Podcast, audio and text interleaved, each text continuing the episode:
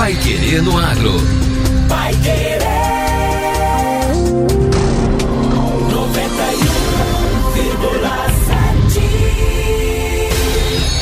91,7. Bom dia, hoje é segunda-feira, 21 de dezembro de 2020. Eu sou José Granado. Bem-vindo agora à edição número 189 do Pai Querer no Agro.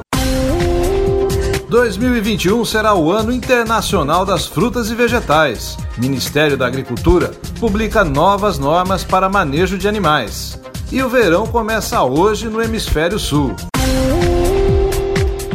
Pai Querer no Agro. Oferecimento Cocamar. Cooperado e cooperativa crescem juntos. Ah, meus amigos. Ao longo dessa jornada aprendemos tantas coisas juntos, que é na união que encontramos a força e a solidez do cooperativismo de verdade, que há tempo de plantar e tempo de colher. Ócia! A safra de soja bateu recorde e trouxe ainda mais confiança e segurança para todos nós, cooperados e cooperativa. E mais do que isso, trouxe a certeza de que o agro alimenta o mundo. Cocamar 57 anos. Pai Querer no Agro. Pai Querer.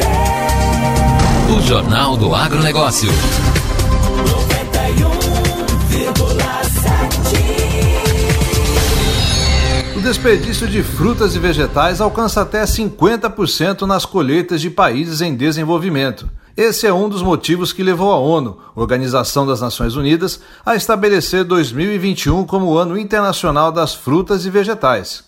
O objetivo é aumentar a consciência sobre o papel que esses produtos exercem na nutrição humana, segurança alimentar e saúde, além de contribuir para a redução de desperdícios.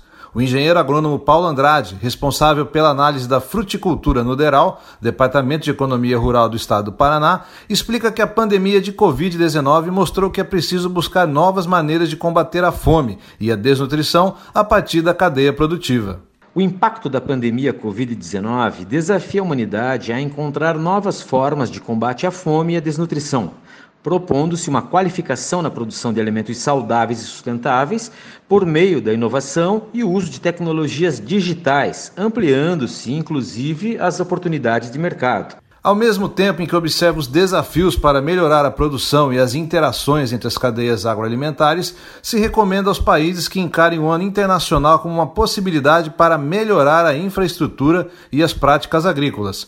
Paulo Andrade afirma que o fortalecimento do protagonismo de pequenos agricultores e dos agricultores familiares acaba possibilitando opções de mercado mais amplas para milhões de famílias rurais. O fortalecimento do protagonismo dos pequenos agricultores e agricultores familiares oportuniza opções de mercado mais amplas para milhões de famílias rurais, sem sair do foco das questões de igualdade de gênero, visto que as mulheres frequentemente desempenham papéis de liderança em seus núcleos, tanto na produção quanto no consumo de frutas, legumes e vegetais.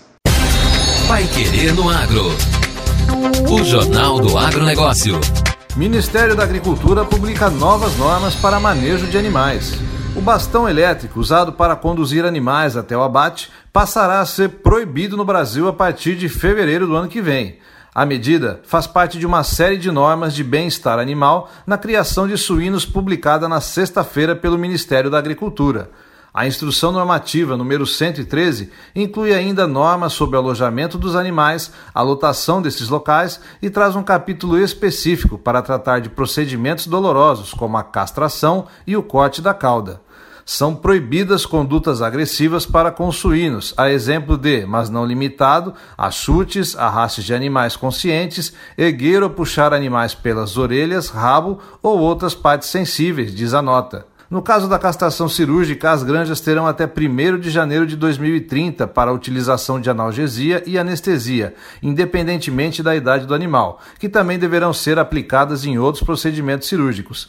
A instrução normativa restringe também o corte da cauda e proíbe o corte de dentes, manejos usados para evitar automutilação dos animais. Na identificação, as novas regras vedam o uso da moça, técnica que consiste em fazer furos nas orelhas dos animais. Outra regra é que as empresas integradoras de criação de suínos e os produtores devem possuir planos de contingência para o caso de falha nos sistemas de energia, água e alimentação, bem como desastres naturais e eventos adversos, a fim de não comprometer a saúde e bem-estar dos animais. A normativa ainda define critérios para a depopulação e eutanásia dos animais. Os suínos devem ter acesso a um ambiente enriquecido para estimular as atividades de investigação e manipulação e reduzir o comportamento anormal e agonístico, define o texto. Agora, no Pai Querendo Agro. Destaques finais. Verão começa hoje no Hemisfério Sul. E daqui a pouco, às 7h02, horário de Brasília, começa oficialmente o verão no Hemisfério Sul. A estação vai até às 6 horas e 2 minutos do dia 20 de março de 2021. O período é caracterizado pela elevação da temperatura em todo o país, em função da posição relativa do Sol mais ao sul, tornando os dias mais longos que as noites e com mudanças rápidas nas condições de tempo, como chuva forte, queda de granizo, vento com diferentes intensidades, de moderada a forte, e descargas elétricas. Nessa estação, as chuvas são frequentes em praticamente todo o país, com exceção do extremo sul e do Rio Grande do Sul, nordeste de Roraima e leste do Nordeste, onde geralmente os totais de chuvas são inferiores a 400 milímetros, segundo o prognóstico climático de verão divulgado pelo Instituto Nacional de Meteorologia, o INMET.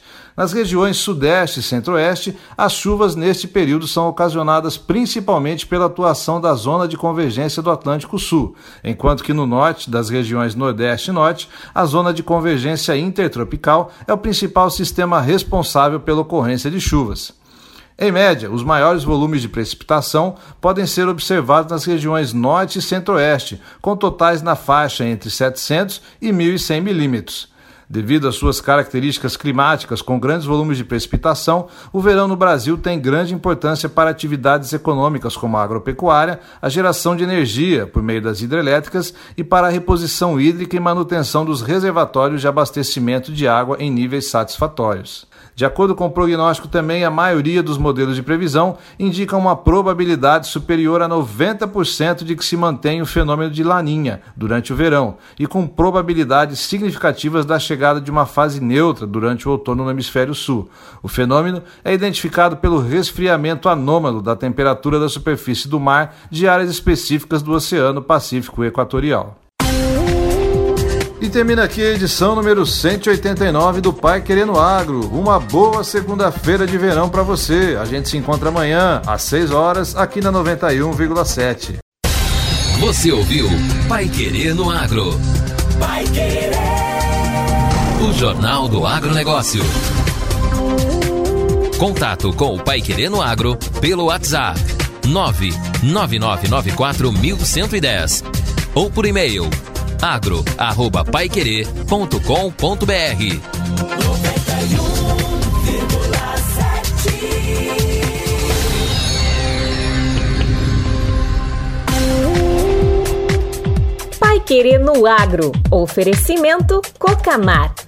Cooperado e cooperativa crescem juntos.